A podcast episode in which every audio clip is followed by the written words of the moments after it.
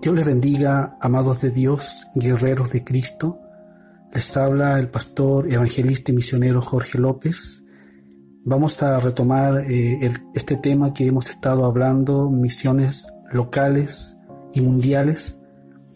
Y primeramente quisiera hacer una oración, quisiera pedirte que me acompañes en esta oración delante del Señor Padre, en el nombre precioso de Jesucristo estamos delante de ti, nos presentamos delante de ti, ponemos este tiempo en tus manos, Señor, más que cantidad, que sea una calidad de tiempo en el cual cada uno de nosotros disponga su corazón, abra su mente, abra sus oídos para oír, escuchar tu voz, para poder, Señor, eh, responder, Señor, y no solamente ser eh, oidor, sino que hacedor de tu perfecta voluntad en este tiempo, oh Dios Todopoderoso. En el nombre precioso de Jesucristo ponemos este tiempo en tus manos yo te pido, Señor, que en esta hora te, muevas con poder, con gloria, para con todos tus hijos que están escuchando esta enseñanza. En el poderoso nombre de Cristo Jesús. Amén y amén misiones locales y mundiales. Estábamos hablando eh, en la enseñanza anterior que somos desafiados en este tiempo a cumplir el propósito de nuestras vidas en nuestra iglesia. Es decir, cumplir con la gran comisión. Eso lo podemos ver en Mateo 28, versículos 19 y 20 Decíamos que debemos en este tiempo cada uno de nosotros levantar la bandera de nuestro lema misionero. ¿Qué es lo que dice esa bandera, ese lema? Isaías capítulo 49, versículo 6. Dice, también te di por luz de las naciones para que seas mi salvación hasta lo postrero de la tierra. Yo mencionaba eh, y la idea es que tú seas enseñado acerca de la importancia de que el Evangelio sea predicado en todos los confines del mundo a través de tu vida, testificando de Cristo de una forma eficaz. Decía yo que al emprender esta enseñanza que el Señor nos permite compartir a través de este medio, eh, en esta enseñanza de misiones es importante que tú y yo consideremos cómo vamos a realizar este trabajo anteponiendo las siguientes preguntas. ¿Dónde, por qué y cuándo se debe realizar el trabajo de las misiones? Decíamos también que se necesitan dos cosas para misiones. Número uno, emplea palabra de Dios al tratar con las almas. Y número dos, conocer la palabra de Dios para ser usada. La meta de esta enseñanza, yo la quiero reiterar una vez más, la meta de esta enseñanza es que tú te comprometas el resto de tu vida a descubrir y cumplir la misión de vida para la que Dios te ha creado, usando tu tiempo, tus talentos y tesoros para su reino, sin importar a dónde te lleve o lo que cueste. Dijimos como punto número uno eh, hablamos del plan de Dios y su propósito y denominamos este plan la obra misionera y o misión mundial. ¿Cómo se llama el plan de Dios y su propósito? La obra misionera y o misión mundial. Fuimos creados para cumplir el propósito de Dios. Dijimos también que la misión redentora de Dios es la base principal de toda la Biblia. La Biblia es la historia de su misión para el mundo y de los medios que Él ha provisto para la redención humana. La redención de toda la humanidad es el centro del plan y propósitos de Dios. La evangelización no es solamente una actividad redentora, eso fue lo que yo dije eh, la vez pasada, no es solamente una actividad redentora, sino que es algo más. ¿Qué lo que es? Es que tú y yo, que los hijos de Dios, que la iglesia del Señor aquí en la tierra se pueda asociar con Dios para sujetar a un mundo en rebelión a su autoridad divina. hicimos las siguientes preguntas. ¿Qué es misión? ¿Qué es un misionero? ¿Qué son las misiones? También estuve desarrollando cinco puntos más, que es qué es lo que es autóctono, cultura, dialecto, etnia y también etnia no alcanzada. También eh, estuvimos hablando de tres acciones y también tres factores. Al decir tres acciones me estoy refiriendo, número uno, enviar, que tiene que ver con los enviadores. Número dos, en ir. Y número tres, como acción, recibir al enviado. Y al hablar de estos tres factores, tiene que ver eh, cuando decimos enviar, Dios es el que envía a la iglesia local y también las agencias misioneras. Al decir ir, estamos refiriéndonos al factor del enviado, es decir, del misionero. Y cuando yo digo recibir al enviado, eh, me estoy refiriendo al factor de los receptores, es decir, los que no han oído el Evangelio necesitan esa enseñanza. Esos son los receptores. También eh, la vez pasada estuvimos hablando acerca de la, diferencia entre misiones y evangelismo. Quiero reiterarlo una vez más como una introducción para poder seguir con este tema. El evangelismo es cuando el creyente cruza una barrera social y espiritual para llevar el evangelio a un incrédulo. Las misiones es evangelización transcultural, romper la barrera social, espiritual, cultural y o lingüística. El término misión implica cuatro cosas. Número uno, el envío. Número dos, el cargo. Número tres, la tarea. Y número cuatro, el lugar.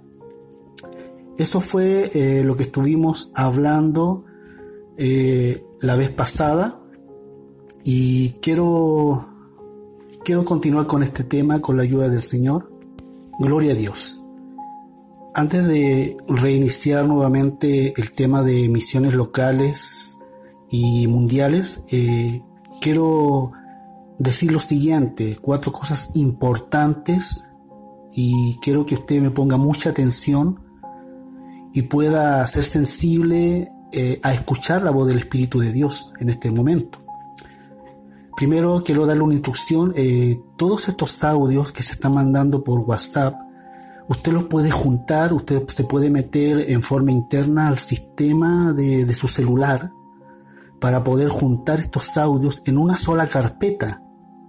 Eh, ojalá me pueda entender lo que le estoy diciendo, es una sugerencia, es una instrucción para que usted pueda tener todos los audios en una sola carpeta y los pueda escuchar eh, de, corrido para tener una mayor eh, visión un, mayor panorama eh, de, la, no solamente con, esto que estamos viendo nosotros, sino que con todas las enseñanzas en general, usted pueda hacer sus carpetas con los audios que se están mandando para que no, estén eh, desordenados, unos por ahí, otros por acá.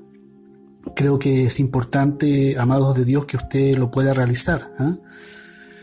Lo segundo es, eh, quiero decirle que este llamado, esta enseñanza es para todos. Aquí no hay excepción. Aquí no es que yo quiera o no quiera. Esto es un mandamiento de parte del Señor para ti, para mí, para todos.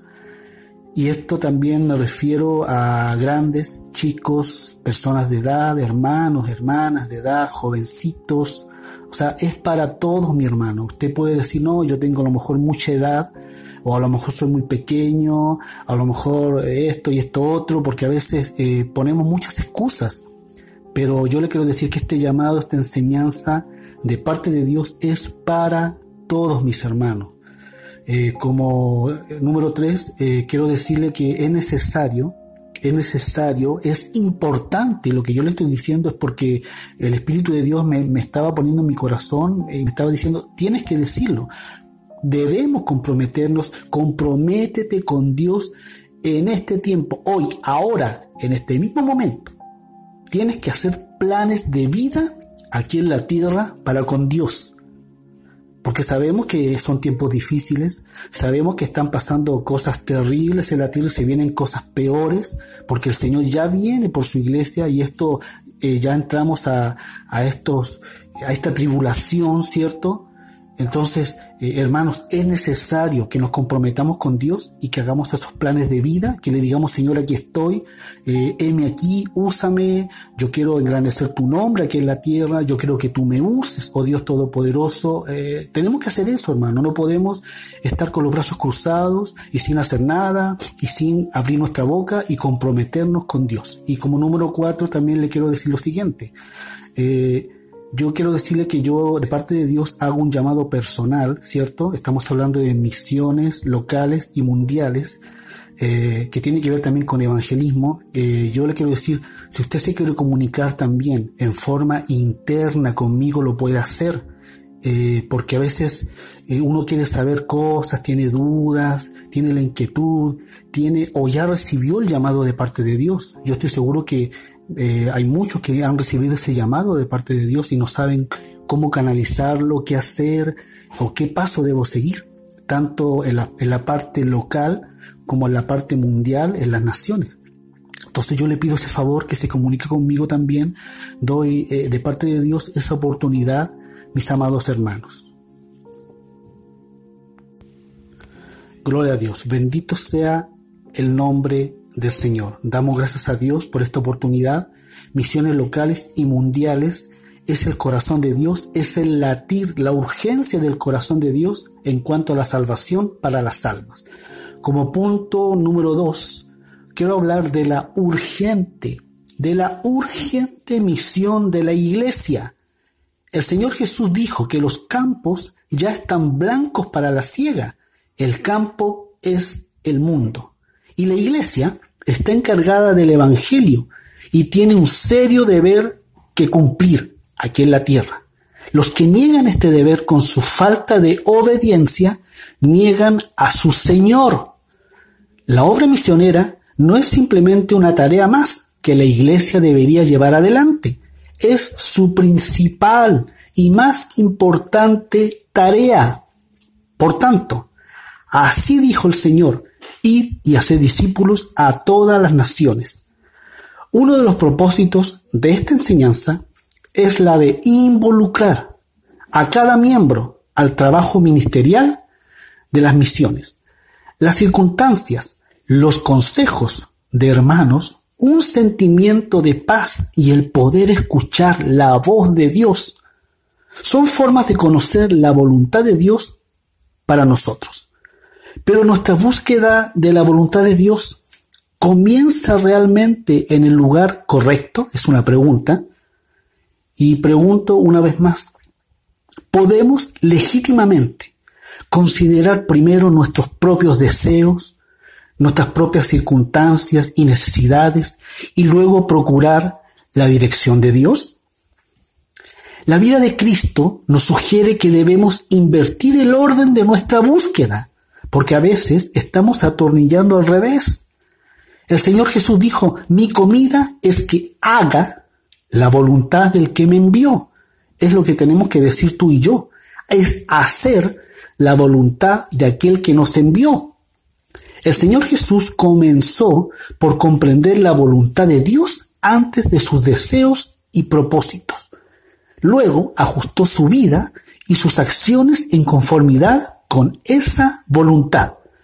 Por eso dice la palabra, Mateo 6:33, mas busca primeramente el reino de Dios y su justicia, y todas estas cosas os serán añadidas.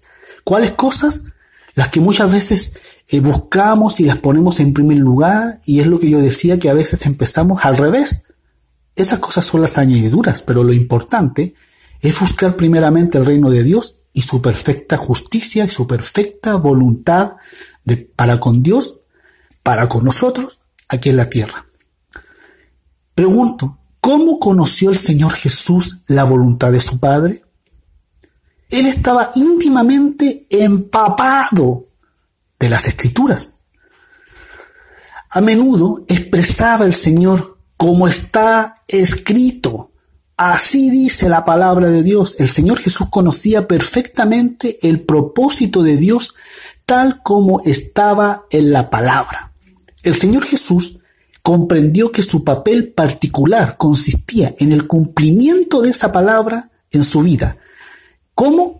A través de la oración. Se comprometió a la obediencia. Voy a repetir una vez más esto. Fíjese, el Señor Jesús a través de la oración se comprometió a la obediencia y dijo, pero no se haga mi voluntad sino la tuya, oh Padre. El Señor Jesús no eligió cosas según sus propios deseos, no permitió ser influido por circunstancias o por expectativas de otros. Gloria a Dios. El Señor Jesús permaneció obediente aún cuando fue tentado por el diablo a tomar una ruta corta. El Señor Jesús eligió la obediencia, inclusive cuando ésta significó sufrimiento y una muerte cruel en la cruz. Por esto, mis hermanos, mis hermanas, si observamos a la iglesia primitiva, vemos con claridad que Cristo el Señor intentó durante todo el tiempo que sus discípulos fueran los líderes de la primera comunidad de creyentes que habría de reunirse en su nombre. Y, y yo me pregunto, ¿no parece extraño que las instrucciones del Señor Jesús al final no tengan ninguna relación con los asuntos del gobierno de la iglesia, ni con el tipo de edificio que deberían ser levantados o con el orden de los servicios, sino que al contrario, hermanos amados, sino que el Señor habla acerca de ir y hacer discípulos a todas las naciones. Debemos reconocer que Él estableció su iglesia y que ésta debe ser el agente de Dios para la continuación del cumplimiento de sus propósitos aquí en la tierra. Entonces, podremos ver que las palabras finales de nuestro Señor Jesucristo cuando Él dijo ir y hacer discípulos fueron muy oportunas. Y claro que fueron oportunas, mis hermanos.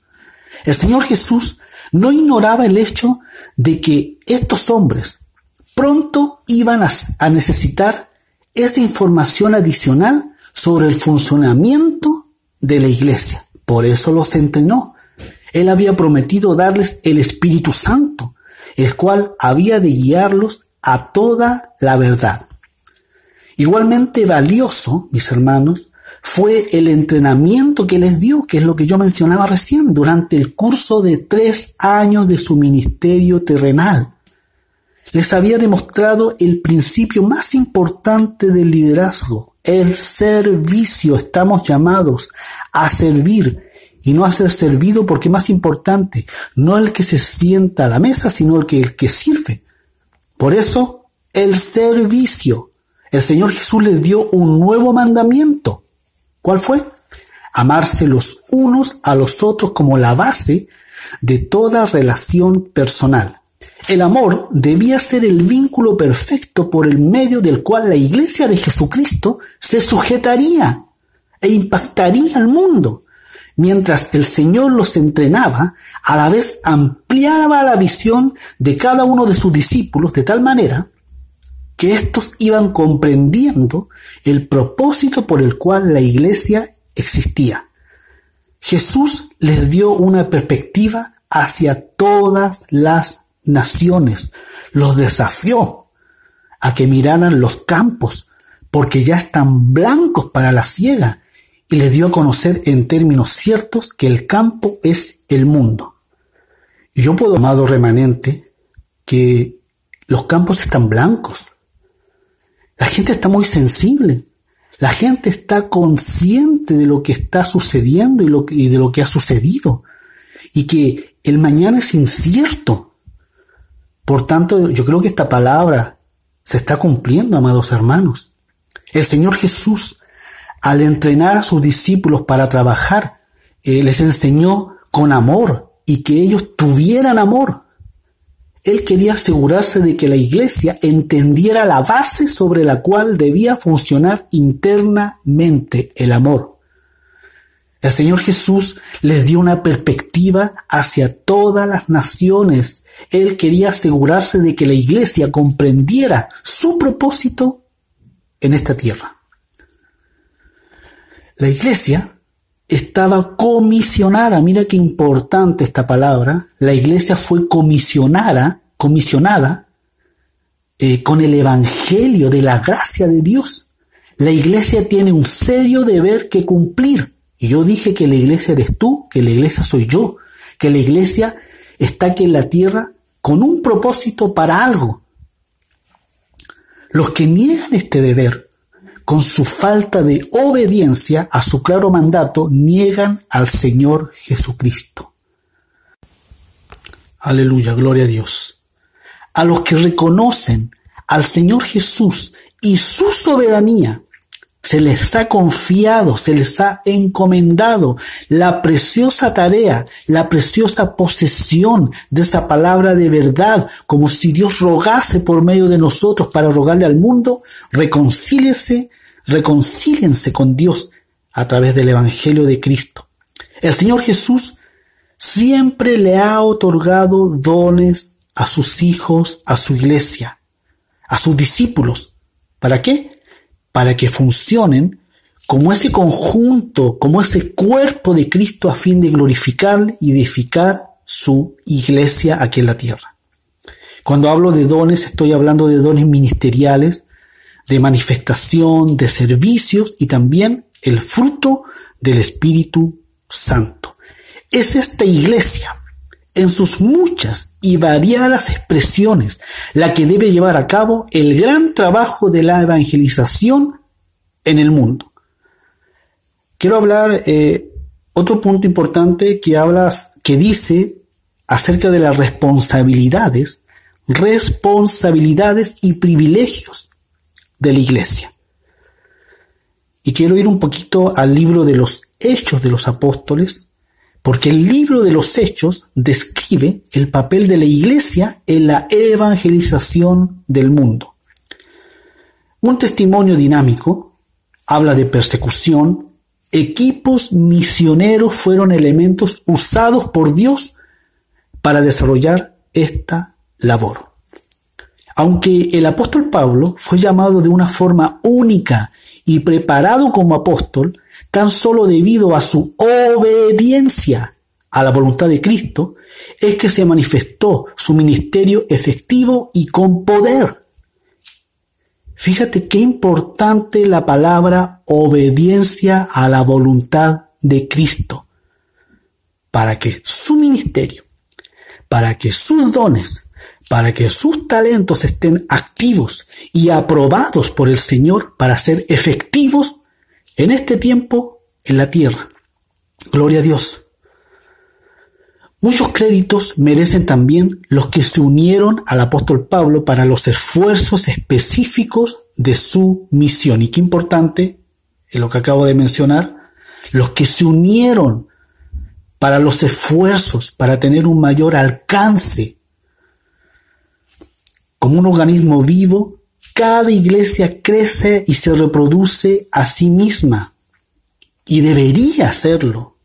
Reproducirse, crecer, sumar, multiplicar mediante el testimonio, mediante el establecimiento de iglesias hijas y el envío de equipos misioneros. Cada iglesia tiene el deber sagrado de cumplir su parte en cuanto a la gran comisión que el Señor Jesús nos encomendó y que nos mandó, según los dones y la habilidad que Él nos ha concedido. Y tú, iglesia amada, guerreros de Cristo, no eres la excepción. La suprema tarea de la iglesia es la evangelización del mundo. La primera tarea que el Señor Jesús hizo después de resucitar, el único tema que ocupó su boca, su mente, durante los 40 días que pasó con sus discípulos y la última cosa que mencionó antes de ascender al cielo fue enseñar, exhortar, motivar, comisionar, mandar el cumplimiento del plan divino de salvación. Gloria a Dios. Amén. Mis amados hermanos y hermanas, como punto número tres, quiero hablar del llamado de Dios analizando tu llamado. Muchos son los llamados, pero pocos los escogidos. Las palabras del Señor Jesús son tan relevantes y trascienden hasta el día de hoy, así como hace más de dos mil años atrás. El contexto de misiones me dice que Dios llama a muchos, pero no todos responden, no todos llegan a realizar ese llamado como misioneros. Actualmente se encuentran muchos con llamados y sin duda hay cientos de ellos que han recibido este llamado de parte de Dios para este servicio. Se han visto a jóvenes presentarse a Dios en conferencias misioneras para ser enviados a cualquier parte del mundo donde sea que Él los envíe. Y en ocasiones se han visto a grupos de jóvenes presentando sus nombres y el lugar a donde han sido llamados, cada uno en un lugar exótico que a veces ni se, ni se imagina. Pero la realidad es que la mayoría de estos no serán enviados como misioneros. No es difícil recibir un llamado misionero. Partimos de la base, como dice la palabra, ir y hacer discípulos a todas las naciones. Es un mandamiento. Y como tal, un cristiano serio debería convencerse que no es él quien debe decir, no tengo un llamado, sino que el Señor mismo y la palabra te está diciendo, tú tienes un llamado. Gloria a Dios. Ningún cristiano puede negar su responsabilidad de tomar alguna parte de esta gran comisión. Y muchos que han sentido una inquietud para servir como misioneros terminan apoyando desde las bases. Muchas veces se practica hacer un llamado misionero en todas las conferencias misioneras que se realicen en cualquier parte del mundo. Nunca falta el llamado y nunca faltan los jóvenes y otros que se paran o se postran al altar ofreciéndose para el servicio misionero. No es difícil conseguir los llamados. El problema surge después. ¿Qué hay que hacer con todos estos llamados?